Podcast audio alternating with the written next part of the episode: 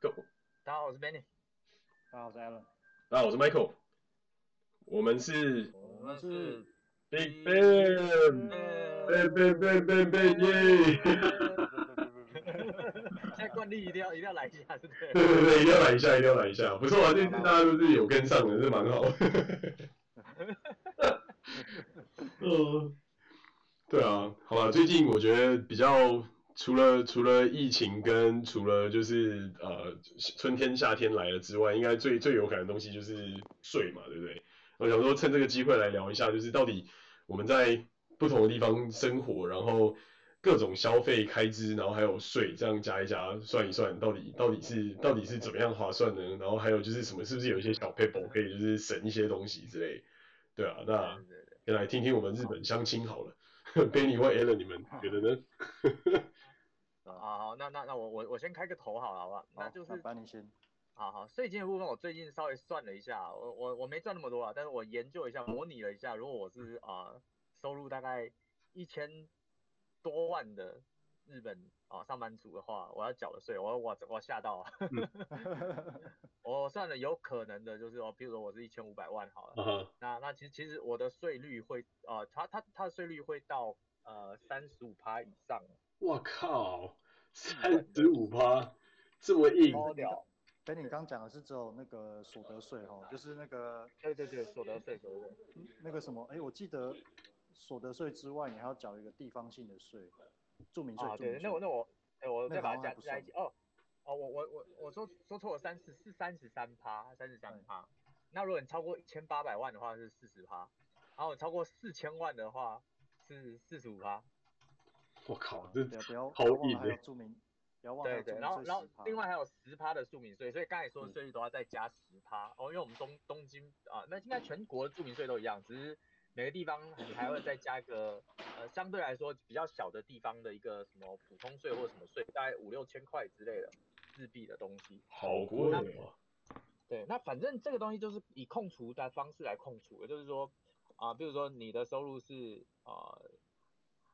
超过嘛？你可能你可能九百万是缴一定的税额，嗯、那但九百万就是你的收入九百万的部分，九百万以下的部分，它是它它它它它都是收二十三趴，但是你超过九百万，嗯、比如说我一千三百万，我有四百万超过九百万，嗯、我这四百万我等于是我要呃要缴三十三趴的所得税，然后我还要再缴十趴的地方税。我靠，所以我我三趴嘞，我那三百万我我等于就是只有只能拿到五十七趴而已。像像你说我这三百万，我赚三百万，实际上我看到的是三百万，但我实际上能花用的部分啊、呃，只只有大概一百六十万、一百七十万左右。好扯，所以你几乎一半就已经就去了。对对对，那你就你就更努力，你想说干我在晚上在跑五百亿啊，抱歉你在跑五百亿，你过一 你你反正你就只能拿一半了，反正一一单可能算你两百块日哦不，可能四百块日币吧，你大概就拿两百块，那你还是睡觉比较实在。对啊，好扯哦，所以这样根本就其实是 discourage 大家去做任何什么其他的副业或者是其他的收入啦。啊，就是就是基本上他可能呃这个模型就把你的收入限制在可能我认为呃像 Alan 跟我讨论过嘛，七百万左右是你的呃 comfort zone，但是这个 comfort zone 它、嗯、它其实没有考虑到说呃你你可能要买房之类的或者是育儿的压力，因为日本它其实在呃买房跟育儿。其实帮你规划的蛮好的，嗯，你买房你就直接全额贷就好了嘛，啊，贷款你缴贷款的费用跟你外面租房子其实差不多，嗯，那育儿基本上新法律就是你就不用付任何钱了嘛，就是在那个呃国家会给你零用钱，学费不用付啊，那还是那还是很划算啊，所以等于等于就是这些税其实缴进去你其实是用得到也看得到，哎、欸，这个就是陷阱啊，啊你不想买房，你也不想养孩子，你也不想生小孩，你怎么办？哦，那只是一种一种补贴，养养老婆不算吗？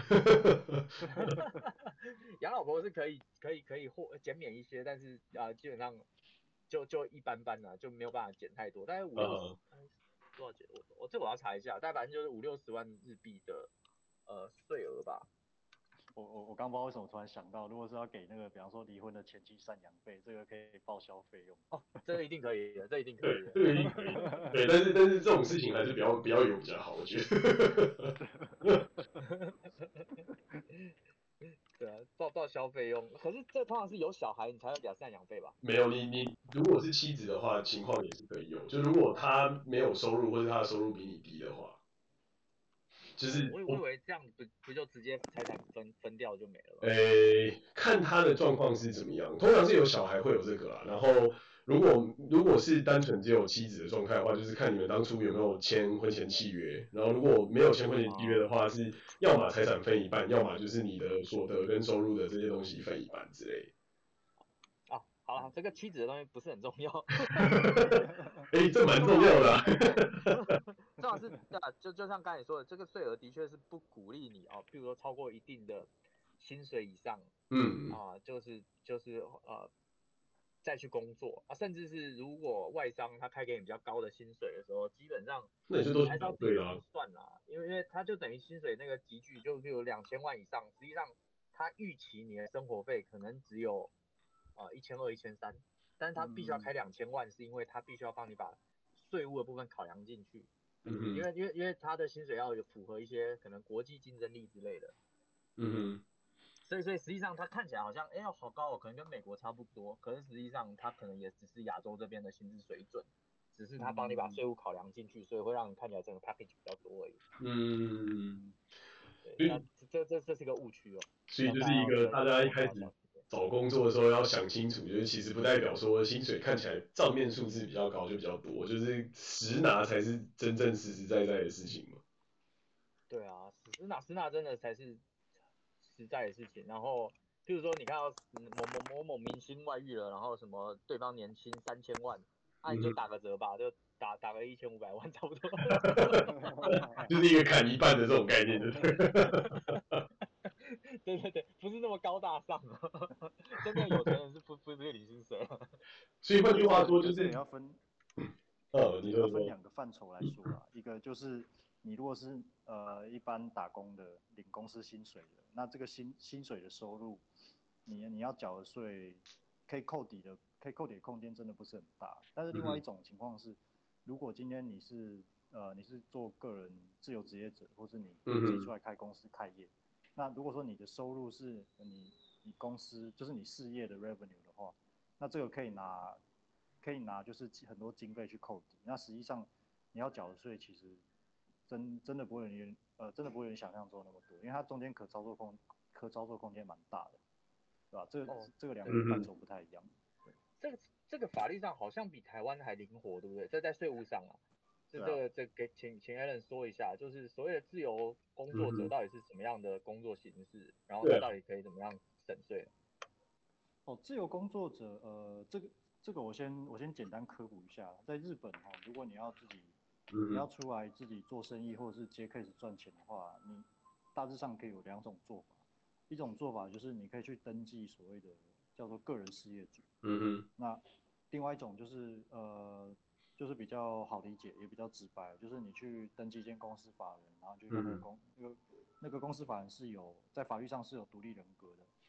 然后你用那个法人去操作，就是一个会社就对。对对对对，去去做去执行你的生意和业务。那那有些人可能会好奇，就是哎，那个人事业主跟法人到底差在哪里？那我这个问题我简单我大概研究过，那我得出来的结论就是，其实个人事业主他你可以把它理解成一种类似法人的存在，但是嗯哼，但是他并不是法人，他的他的人格主体还是你这个自然人，嗯，但是呢，它允许就是你用个人事业主的名义去呃。去开一个，就是你你你可以去用另外一个有点类似公司名字，但是它又不是公司名字，就有点类似日本那汉字叫做屋号，就有点你你可以把它理解成就是有点类似你你个人事业的名称。然后很神奇的是哦，你可以拿这个，你可以拿这个事业名称去去开户。哦。但是但是真的实际的实际的那个人格还是你运作人格还是你这个自然人，所以你从这个逻辑，你大概可以把它理解成就是。呃，你若成为个人事业主的话，那你相当于就是你同样一个自然人，但是你有两个不同的名字，一个是宾士使用的，一个是你个人。嗯嗯。对，那好，那回到正题，就是如果你作为个人事业，不管你作为个人事业主也好，或是你开公司，呃，开公司去用那个法人赚钱也好，一旦你你赚到你透过这个方式赚到的钱，就是以 revenue，以 revenue 就是有 revenue 进来的话，嗯哼，这些 revenue 你是可以去列举经费去扣抵，因为实际上你会被扣税的金额并不是，并不是你的 net revenue，是你 net revenue 扣扣除就是必要经费之后的那个那个叫做，我就有个专有名词叫做课税金额，就你的税是根据。就是把 expense 把支出把支出的那些就是基本上的那些营运营运成本都扣掉之后，剩下的净收入啦。对啊，净收入啊，可可扣抵额。对对，没错，它它差它它差就差在这里，因为你作为个人事业主或是法人，你可以透过，你可以你可以你可以直你可以你可以用经费去扣扣抵你的 revenue，那最后你的课税金额很可能会非常低，或者是你根本就不会被扣到任何，这个是有可能的。但是你作为一般一般上班族或是社畜，你领的薪水，不好意思是没有经费扣抵这件事情。嗯，对，这个这个是很大的差别，非常大的差别。总之，它就是一种啊呃、营业成本的概念啦。你身为一个个人的呃事业主，它就叫个人事业主嘛，对。然后你的对对对你的你在完成这些工作的时候，你会有一些成本支出啊，包含你的租屋。交通，比如说你去租办公室，或者是你自己现在住的地方也可以，网路啊、呃，然后还有呃手机、水电，嗯哼，这些都可以附在上面，然后甚至是一些车票，然后食费我不知道可不可以，但但是上面说的除了吃饭费之外，我都验证过都可以去扣抵，然后之后他会折算给你一个比例，比如说啊、呃，大部分是三十趴啦。比如说我一整年的租费用是一百一十万好了，嗯哼，那我就是呃总共可以折抵三十三万。哇，那很多哎、欸，那其实差就就就都等于你就省出了三十三万的税额出来。哎、欸，不是不是不是税额哦，是你整个收入会先扣掉三十三万。哦，就是收就是会会被课税的收入。说错，对对对，跟课税的总、呃、对收入总额会、呃、会会减少，所以你你你符合的集聚，你可能啊、呃、你你可能集聚是一千万，然后但经过这样的调整之后，你可能就变成啊八百万的集聚，那你的税、嗯、你光你不止税额总额被减少，你的集聚也被降低了。嗯，对对，对于一些 critical 的哦、呃，就是的的状况来说，就是你可能在边边边的边边角角状况来说，你可能做一些这样的操作的话。整体来说，你的税税金可能会省到一个对很很很戏剧性的减少。嗯嗯嗯，哇，那差别很大哎，就就是有没有有没有就是开公司的这件事情本身的差异。对啊对啊对啊。之之前听说有啊、呃、秘技啦，因为之前在那个呃那个 Uber E 啊，在日本刚起来的时候，它的审查是比较简单的。嗯哼。对对，那那那但是你你还是必须要去，像我们拿的签证，最好如果你能你能拿到资格外，你就可以做 Uber E。那 Uber E 只拿简单的情况下，你很快你就可以得到一个 个人事业，那个人一年去送一单，你就可以折抵这些费用。可以就去送一单，但是其实你折抵掉的是可能可能你的车子的耗损、油钱呐、啊，然后你的房子啊，因为要当仓库嘛或什么之类的。不，没有，这是一个这这，我觉得这是一个贱招啊！你一年做那一单，可能就赚个两四呃四五百块，然 后然后剩下都是亏钱的嘛，账面上都是亏钱。对，但但是如果你的签证不是啊，就是一般的签证，那你还是接案比较好，因为一般签证你你去接那种资讯啊，做帮人家做啊网页之类的，那那那那些是不用，其实其实，在签证上面是允许的，你你是不用得到公司的许可，只要公司没有发现的话。对，对，那是法律上是没有犯法，但是公司规章可能有违规，但是那个前提是你被人家告密。嗯，那那那那那那这样的话，你可能接个案子，你就可以把这些费用折抵掉。那那当然接案子可能可能你也赚蛮多的。那但是在部分来讲，他呃，而且还有一个好处啦，就是接案子基本上你是以呃就是合约的方式的，那你通常在收收款的时候都要开一个。呃，就是请款单给对方，嗯嗯哼，就是等于等于他有实际上给钱的这个证据嘛，就是有有出 invoice，然后你有你对方有就是实际上给你钱这样。对，那对方会开发票源泉征收单给你。嗯哼。那如果你你案子谈得好的话，基本上他付你的钱是啊、呃、原权征收税先他会付掉，然后他，比如说你跟他谈啊、呃，一个案子可能四十万日币好了，他会先先付四十四万的源泉征收税，所以你实际上拿到还是四十万。嗯。但是那四万的税其实是等于是你缴的。嗯，了解，就是就是，对你最后核算出来税额，他就会说，哦，你已经缴了这个源泉的四万，所以你可能，嗯、啊，你可能要缴二十万的税，再就会扣掉四万，你只要缴十六万。嗯嗯嗯。哦，那这他。对，所以说如果照这样方式你去接案的话，就有两个地方是蛮蛮省钱。第一个就是你可以拿你自己的营运成本去抵，第二个是案主会帮你缴十趴的税。嗯哼嗯哼，就等于你把你的你的所得税就转嫁给实际上就是包给你工程的甲方，就对，等于你是某层面上用乙方来帮忙大家，就是等等于转嫁了这个这个税额到甲方头上这样。啊，对对，但是要看怎么谈啊，因为如果呃你们中间没有没有把这件事情厘清的话，可能他会从你的啊、就是啊、呃、费用里面收费里面去去先去拿掉这一这一笔税金，他可能不会帮你缴，但基本上惯例来说是呃案主甲方会帮你缴掉这一笔。嗯哼。我觉得这样听起来真的就是还不错。如果如果你一直稳定的有在接案，然后有有有有这个就是。额外的这些收入的这个来源的话，其实这个这个其实是蛮有帮助的。嗯，对啊，因为经费扣底真的差很多。这对啊，功课有功课一做，你就会发现哇，好像就是你不搞不搞点什么就亏大了。对啊，就是等于你的 taxable income 就有差，甚至不用干嘛，就你光去弄个资产来出租之类的，都还算划算。但但是你要你还是要控制好啦，万一你接到一个一千多万的案子。你打算一年内把它做完，结果你的收入暴增两千万，好了，照我们刚才的讲法，你你你接到那一千万的案子，这样算起来就只剩下 只剩下五百万的 value，对，只剩五百万，那做要死不活的，然后最后干嘛的税单一来，你看你的税单哭了，你的税单有五百多万的税，你你还忘了故乡纳税吗？直接隔人打包回国，他妈的是什么鬼地方？真的，考，所以等于还是其实要想好，就是说你有没有踩过那个 threshold 嘛？就是说今天你的 threshold 如果真的超过了，就是额外的积聚，你就要仔细想想看到底那个值不值得。Otherwise 你可能就，比如比如说，你可以跟你案主谈啊，那一千万，然后你就发现干，然后就超过积聚，你可不可以分五年给？等于五年你都有 passive income，没这样好像也不错，蛮好的。但但是你第二年就不能再结案了，不然你这样一直一直累积，你接五五个案子就爆。真的。你干脆，或是你干脆在其他国家，你多开一些那个，多开一些法人，然后把它把它就是分分开来结，这样算。呃，那不不一定啊，有些有些日本公司又不会不会去包给国外。哦。嗯。对，这这个比较难操作，实务上蛮难操作，不然就是叫叫你的朋友当你的人头啊。收入低的朋友。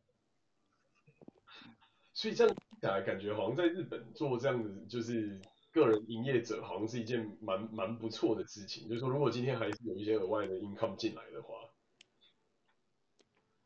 哦哦，确实，当然确实，呃，当当然有好有坏啊。因为日日本，你如果做个人营业者的话，他他其实没有比你在一般公司当 contractor 好多少啊。诶、欸，好像这么说也是没有错。对啊，所以所以。基本上好的是说，你如果你兼差，你有在控制你的收入，你也会算这些税务的话，嗯哼，那你就可以找到一个啊、uh, sweet point，然后你有正职，然后你又兼差，又可以省到钱，嗯哼哼，嗯，对，这是一种非常特别的状况。但是如果你没有正职的话，你还是要先找一个正职，不然你连租房子、办手机都有问题啊。哦，对啊，就是对，就除非说你今天是一个就是很有很有很有很有很多钱的人的人，otherwise。有一个有一个公司的 brand name 还是比较方便的，说实话。对对，对啊，因为这个牵涉在，尤其在日本会牵涉到你你这个人的社会信用的问题。因为这个我之前好像有跟各位聊过，就是在日本这个社会啊，他是他看你这个人不是说不是说先从你这个人本身看起，而是说他会看你这个你这个个人他从属于哪一个哪一个群体。嗯，对，那那你你如果是做已经已经。但如果是学生的话，就看学校嘛。那如果说你先毕业，那真的真的非常现实，就是看你公司。你如果是知名公司、大企业的话，那哎，那你社会信用度好，不管是要办什么贷款啊，或是办办什么信用卡，甚至刚 Benny 讲的，它甚至会影响到你租房子，就是管理公司愿不愿意把公司租给你，他愿不愿意信任你，然后不用担心你会跑掉，或者是你哪一天付不出付不出房租，嗯，这个这些他他们会想，他们会想的很多。就是通常，而且都会通常都会用最坏的状况去做打算。那通常最能够在日本受到信任的，就是的社会人，就是所谓的会社大公司的会社员，或者是你根本就是公务员，这种这种他们就是最爱的。对啊，因为但是如果脱离的一定收得到钱嘛，简单来说，信用一定是 OK 的，一定有收入。对，然后反之，如果你脱离了脱离了这些范畴，哪怕你的年收再高。可能人可能人家就是还是会把你拒之门外，这个听起来有点夸张，但是真的是这个样子，嗯、没有没有开玩笑。嗯嗯嗯，对吧？就举个举个极端的例子好了，假设你今天是个年收三四百万日币的公务员，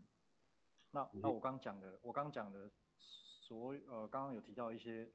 社会社会行为，比方说你要办贷款啊、信用卡、啊、租房啊，或者是你要去什么什么什么什么地方跟人家接洽、啊、，whatever。嗯哼，大部分都会通行无阻，虽然说你的年收不高，你就可能就三四年收三四百万的地方公务员，我随便举例。嗯哼，那对比对比于，好，我今天是一个自由工作，我之前是一个自由工作者，我没有从属于任何公司。嗯哼，但是我年收我可能可以高达一千五甚至两千万，但是呃，不好意思，你刚我刚讲这些社会活动，你很有可能会受到阻碍，然后连理由就是人家会认为你收入不安定。嗯，对，听听听起来好像，就是你没有没有当正社员，你连当韭菜都不够资格，连连在 Match 里面当人肉电池都不行。对，听听起来有点悲催啊，要不然就是你可能要单干全世界。哎哎哎，可是你知道呃，昨昨天我看看人家说他资料说说啊、呃，日本有百分之三十八的员工是 contract。不是正式的员，就在工作的人口里面有百分之三十八里面的是是非非会社员非正职。哇，这个这个比例其实很高的惊人诶，因为等于而且因为你你如果你今天是非正社员的话，其实你也享受不到所有的那些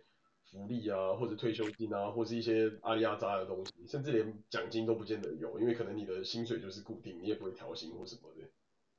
可是 contractor 一般、啊啊、一般来说，呃，我我也不敢说一般来讲，但至少在我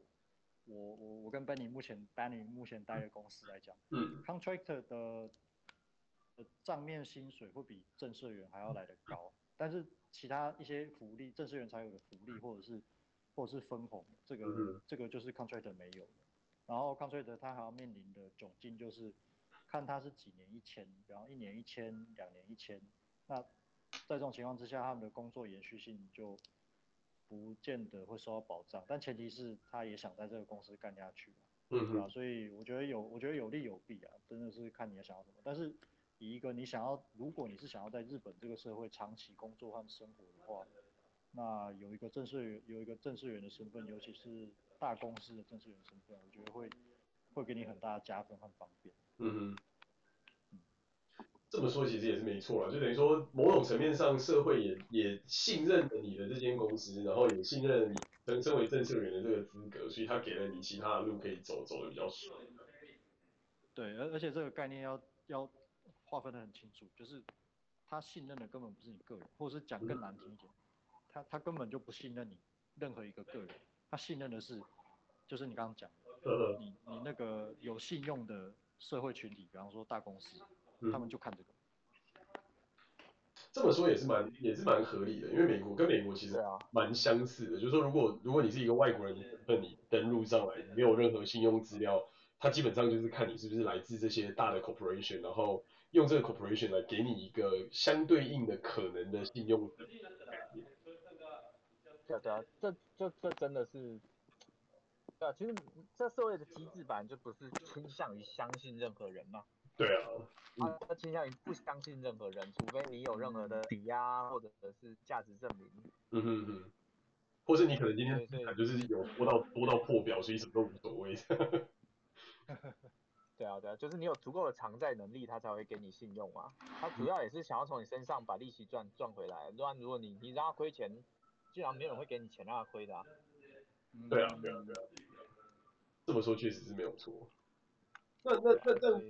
听起来，我觉得日本好像就是某种层面上来讲，其实是想要把工薪阶层限制在某一个水准的水位上，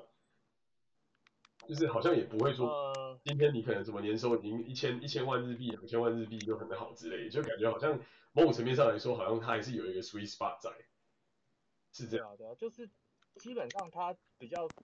比较彻底的执行了这个社会责任制吧，就是你赚比较多。啊，你的社会责任就比较重，然后，然后再，再再把这些税金到一些城市建设上面，因为日本它它它要求的东西比较多嘛，嗯哼，它它在建设上面要求的东西比较多，那那至于收入比较低的那些人，他们也要需要一些保障啊，或者是像说的，呃，像像今年好像有一笔特别税嘛，你还你应该 Alan 不知道有没有发现，今年有一笔税金是 Coronavirus，因为 Coronavirus 所以要补一个特别税，好像两两趴还三趴吧。我的会计师有特特别跟我讲，果然是羊毛出在羊身上。哎、欸，但那个是针对个人事业主，还是一般工薪阶级？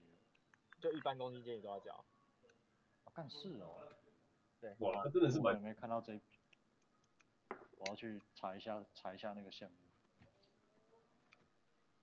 可是我在报税的时候没看到这个耶，真。之前还有一笔税也很屌啊，叫就是那个。呃，东北大地震的时候，你要你要去付新的税金，也有在，也有也有含在你的每每年缴税里面。所以也是一个救助救助东北的环境，然后去就增加课税的这种概念，你知道吗？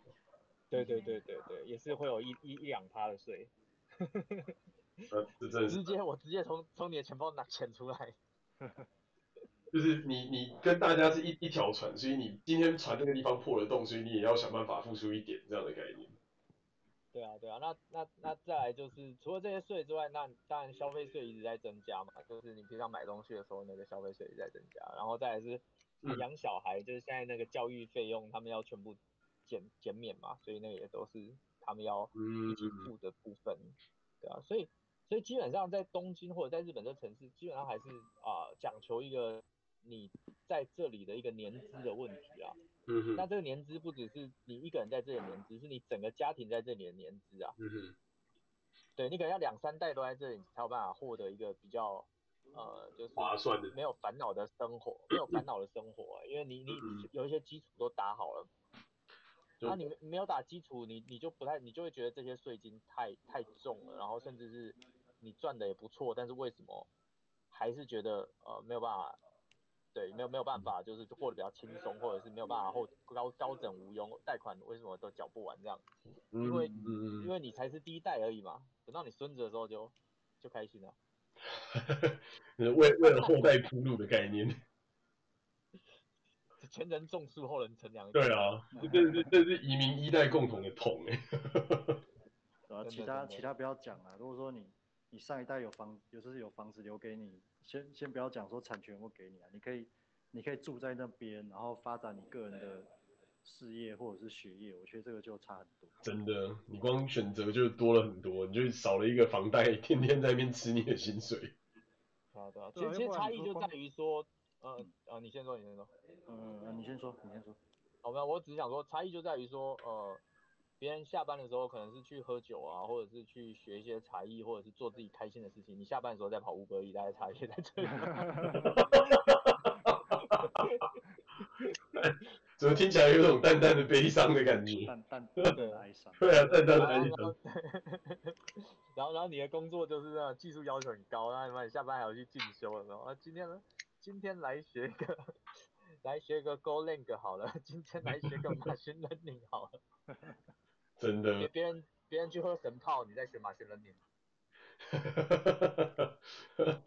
也也不错啊。某种层面上来讲，你的人生非常充实嘛，就是没有一刻是停下来，没所以无时不刻都是在往上进修、往上增加自己能力的状态，这样。对啊，哇靠！那可以说你，对吧、啊？你不这样，你不这样做的话，你很可能就没办法弥补这中间的差距。对啊，这个，唉，这个真的也是身为移民一代的共同的一个共同一个会踩到的这种这种其实感感觉上好像是这样，就是说你年薪好了好了，你说年薪啊六百万好了，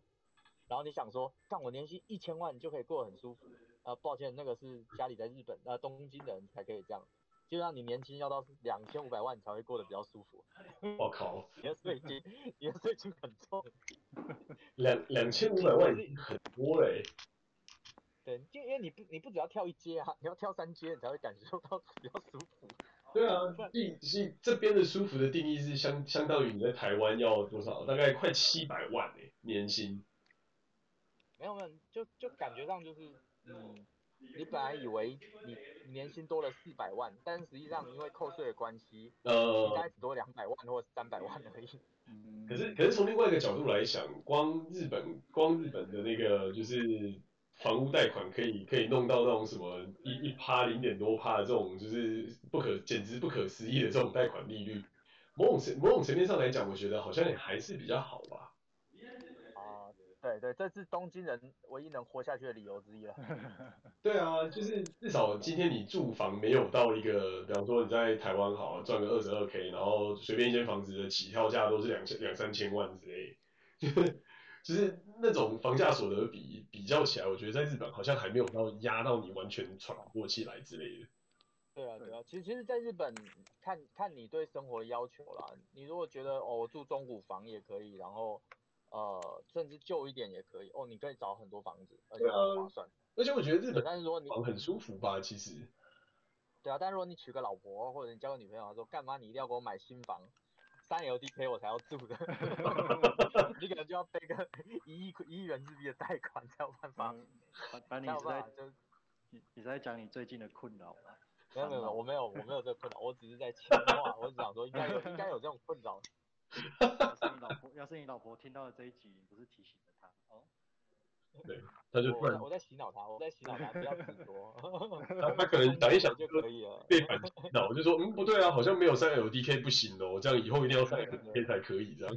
我们住我们只要住有新耐震基准就可以了啊，一九九零年呃九零年以后的盖的就可以了。呃，哎、欸，可是老实讲，我真的觉得日本的房子维护的真的很不错啊。就是整体而言，不会有那种看起来像鬼屋的东西，或是那种就是你根本不不不无法理解这边曾经到底发生过什么事情的那种状况。哦，对啊，这个这个我觉得蛮蛮屌的，因为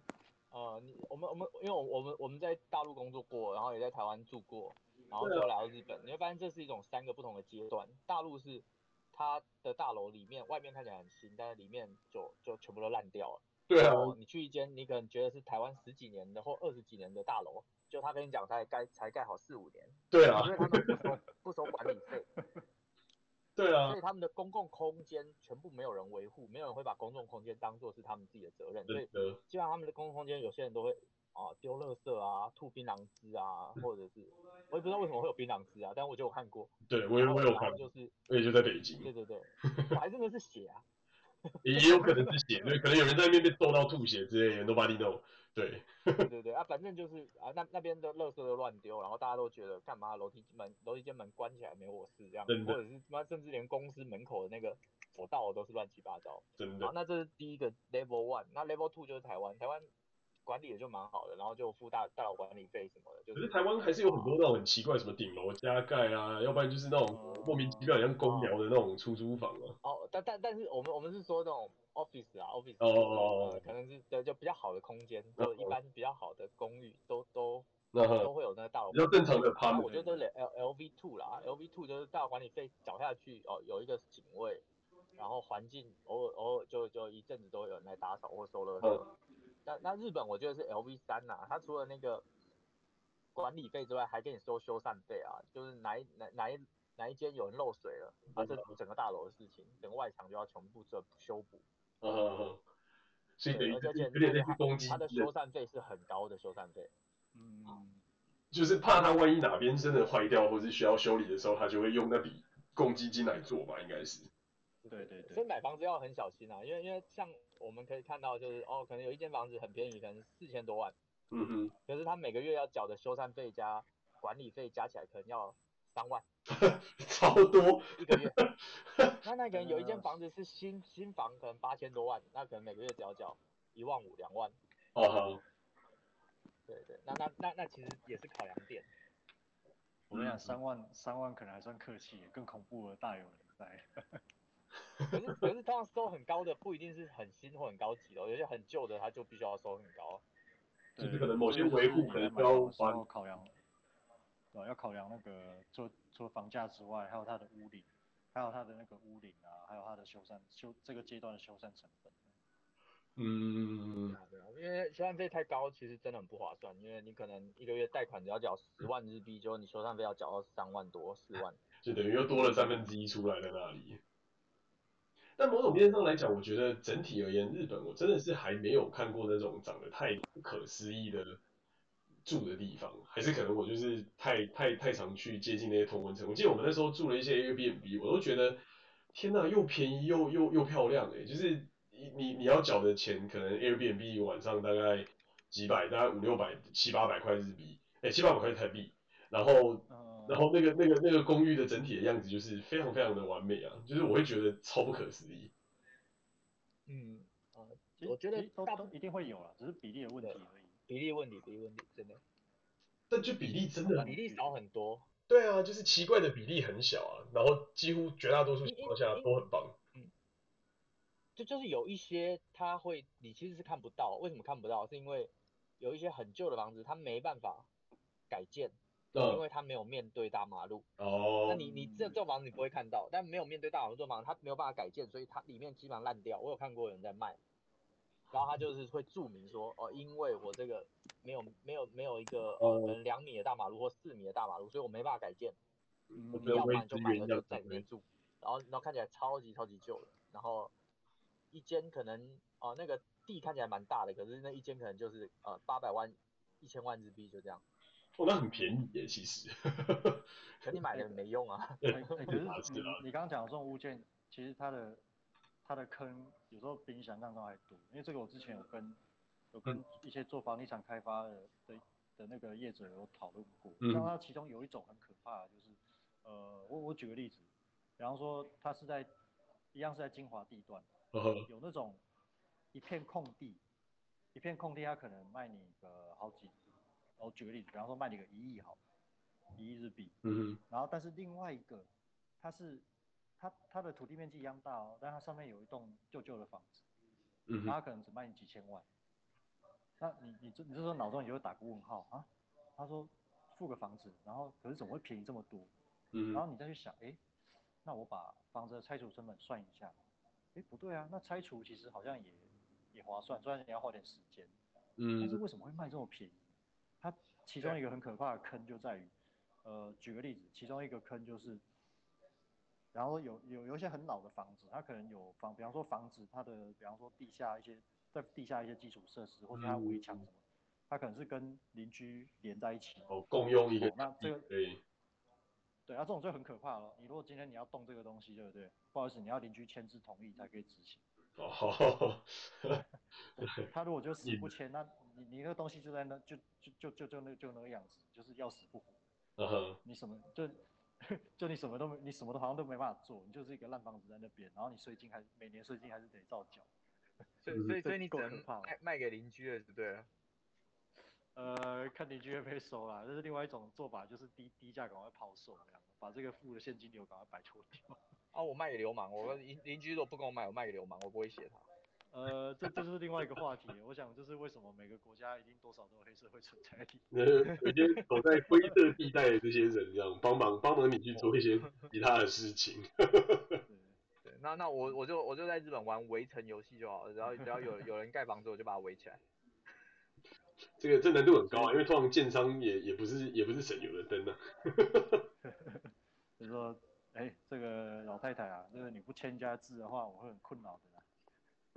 然后老太太可能就带了十个雅库扎来找你这样。好，但话说回来，我觉得这样子仔细听起来，我觉得好像也还是一个可以接受的概念啊。你看，你诶一个月的一个月的收入假设一千万，哎不，sorry，一年的收入假设一千万，然后扣掉税，扣掉税之后，你还有你还有大量的可支配所得可以用啊。所以其实某种层面上来讲，我觉得好像还是一个不错的 deal 嘛，对不对？嗯，就其实其实，在每个城市生活都要考量到，哦、呃你的欲望到底有多大嘛，然后到他到他到底能够接受呃像我们这样外来人的欲望，就延伸到什么样的程度嘛？那日日本我们做一阵子，我们发现他他的的确是有个极限在，嗯就是对，就是即使你以一个呃工程师或者是一个技术人员的身份，在这里得到了一个呃可能在你的家乡还不错的薪水，可能两千万，嗯但实际上啊、呃、你这两千万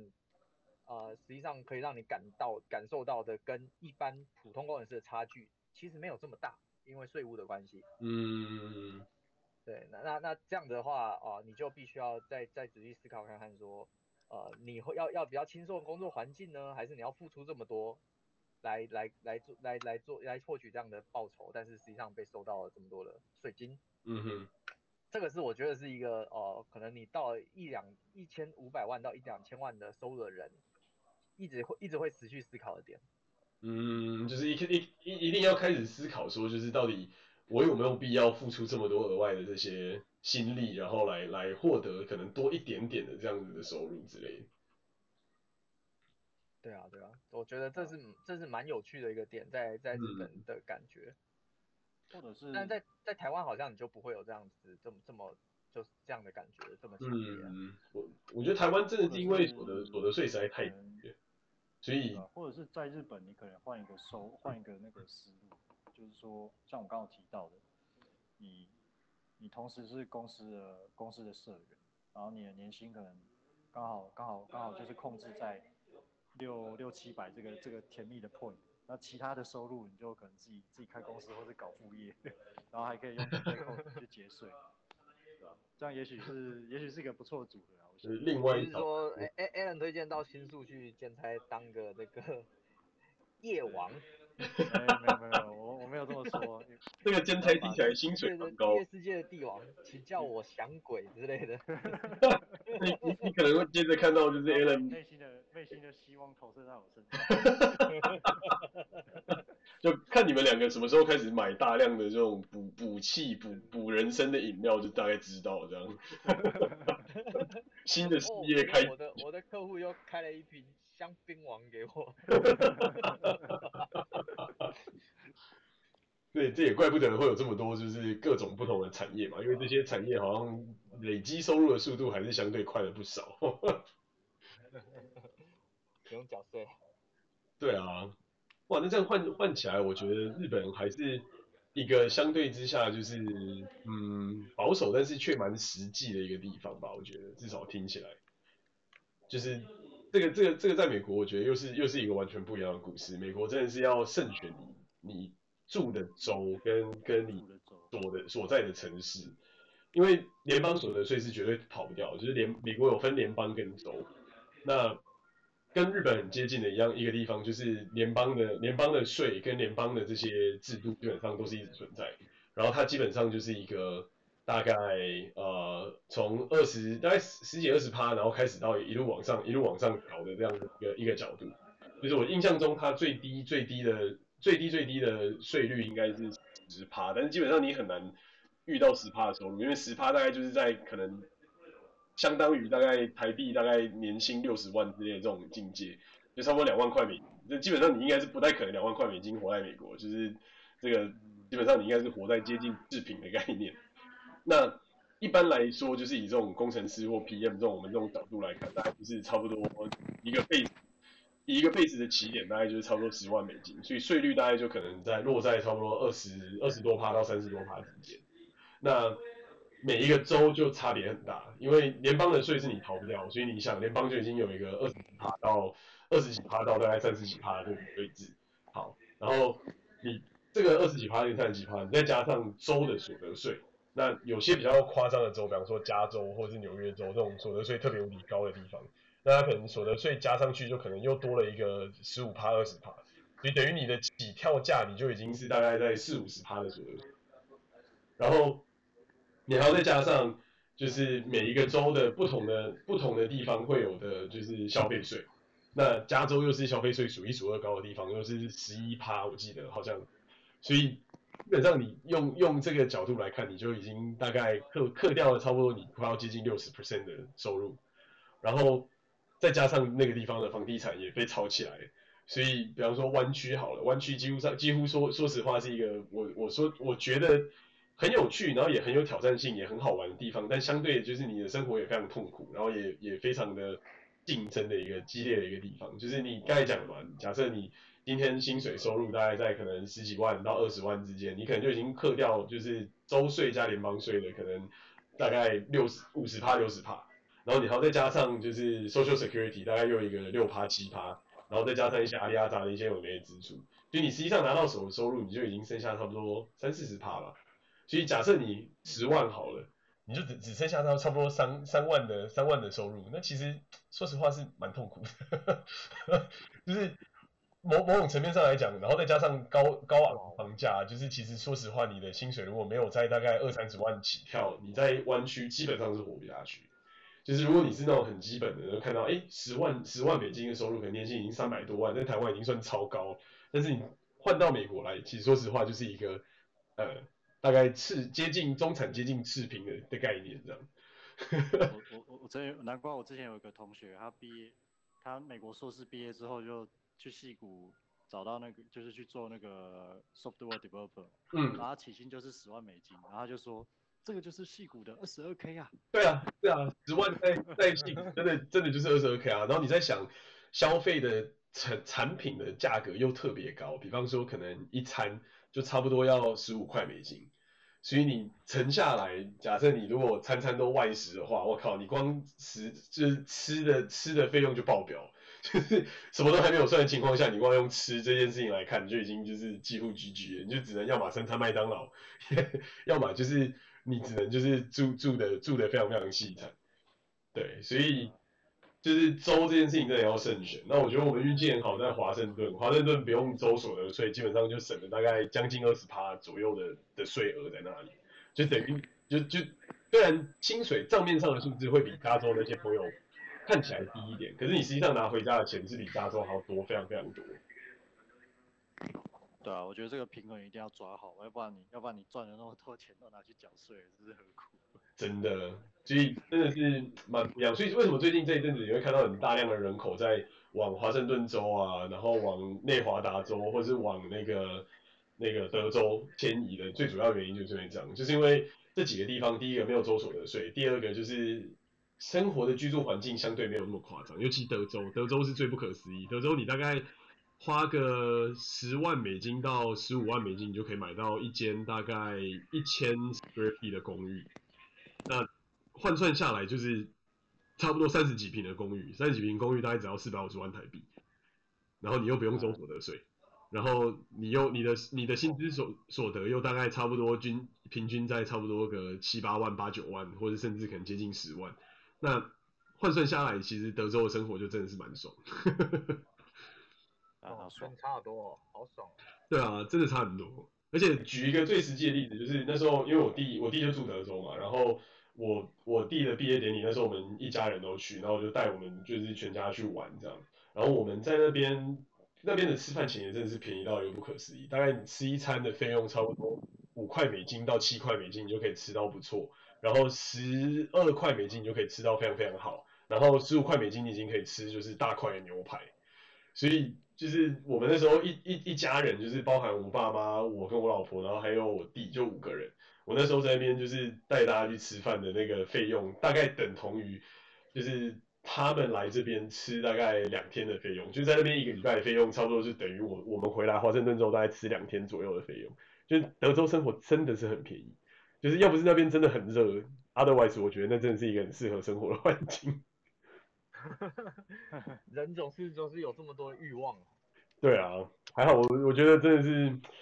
想了一想就觉得还好啦，就是至少这个时候还不用所得税，然后跟跟日本比起来，我觉得就是生活品质大概没有像日本来的这么这么高级。我觉得我说实话，我还是觉得日本人在做不管吃的啊、玩的啊，或是一些这种就是有的没的享受，还是真的是比较细致一点。美国就是抽抽啦，就什么东西都抽抽，就是不错，就是可以不错，你可以要用到用到不错的东西，但是绝大多数东西就真的是粗粗。就好比说逛百货公司这个例子好了，这个可能就是对我们对我们三个可能比较没有感觉，可是对于我们另一半就比较有感觉的东西。好，那他就我老婆就觉得，哎、靠，就是这个美国百货公司真的蛮屌的，就是所有那种什么大牌大牌子的东西啊，什么 LV 啊，什么 GUCCI 啊，什么那些，就是你你在台湾会在那种精品柜里面看到的东西，在美国的百货公司里面基本上就是随便随便放在那个地方，然后就是乱七八糟，然后就随便你摸，随便你玩这样。然后 当下他就有一种感觉，觉得靠，这个花那么多钱，然后这个东西怎么看起来一点价值都没有？那他就一点都没有想要花钱的欲望。对，就是只能说，就是也是也是有不一样的就是看法跟想法，这也是蛮有趣的。对啊，所以回过头来，我觉得就是单纯单纯从消费的角度来讲，真的是日本的消费还是真的是精致很多。然后虽然说看起来就是还是有大概将近三分之一的收入就这样消失了，可是美国也是三分之一的收入就这样消失。那有时候还会觉得就是，哎，日本还是稍微精致一点。哦，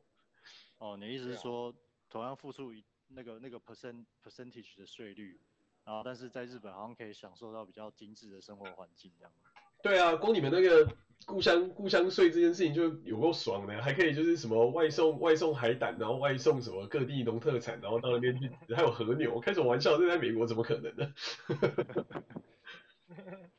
美国故乡纳税，比方说德克萨斯牛排之类的。我如果如果有，我一定去，我一定申请。对啊，或是什么加州葡萄，有什么特产的 之类的，华盛顿苹果这样。哎、欸，听起来不赖。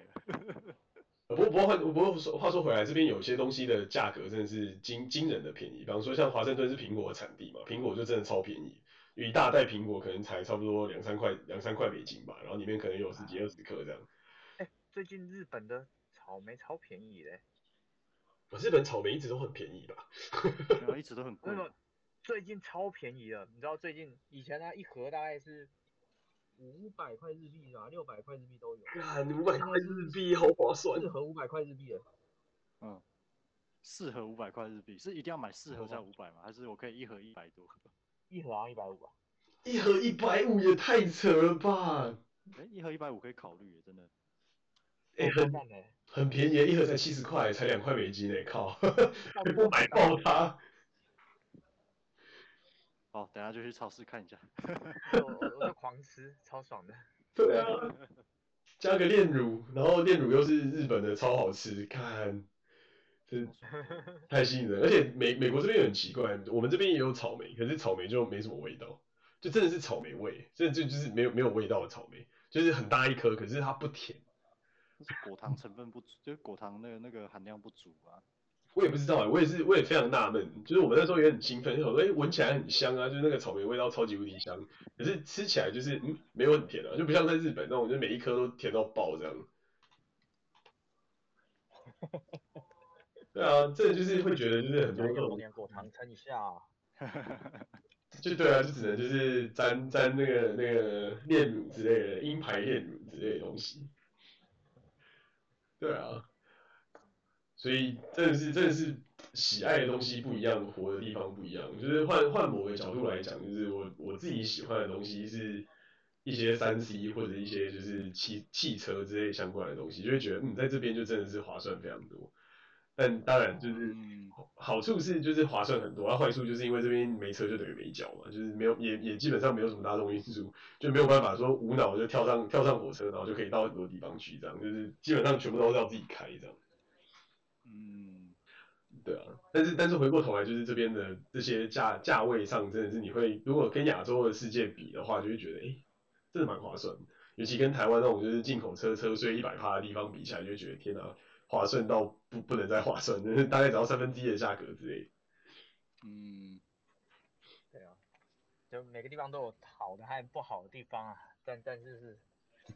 对啊，不要你自己了解好，不要被坑就好了。我我我同意这句话，就是你自己功课一定要做好，要不然有时候你钱你钱怎么样消失了，你自己都不知道，这个就蛮可怕的。呃，不要不要不要没有心理准备，以为自己赚很多，然后就开始那。大手大脚花，结果年底税金来发现看负债，我借高利贷来缴税，真的被查税，然后还缴不出来，这是真的是最可怕。真的，我都花完了，你叫我缴税，真的。呃，一定要先预扣，或是先扣缴到某个地方，然后可能再等退税，不然 otherwise 真的是看到税单的时候只会哭出来而已。对啊，好啊，我觉得今天这个讨论真的是非常有趣啊，了解到就是不是账面上的数字写的这么漂亮，是真的要去了解到底实际上实拿所得是多少，然后弄清楚到底税金的规范到底是什么，然后还有就是生活的各式各样的开支，我觉得这这几点真的要想得很清楚。才有办法，就是做比较正确的决定。对，没错。对啊，好啊，那我们今天就到这边告一个段落，谢谢大家。好，谢谢大家。拜拜。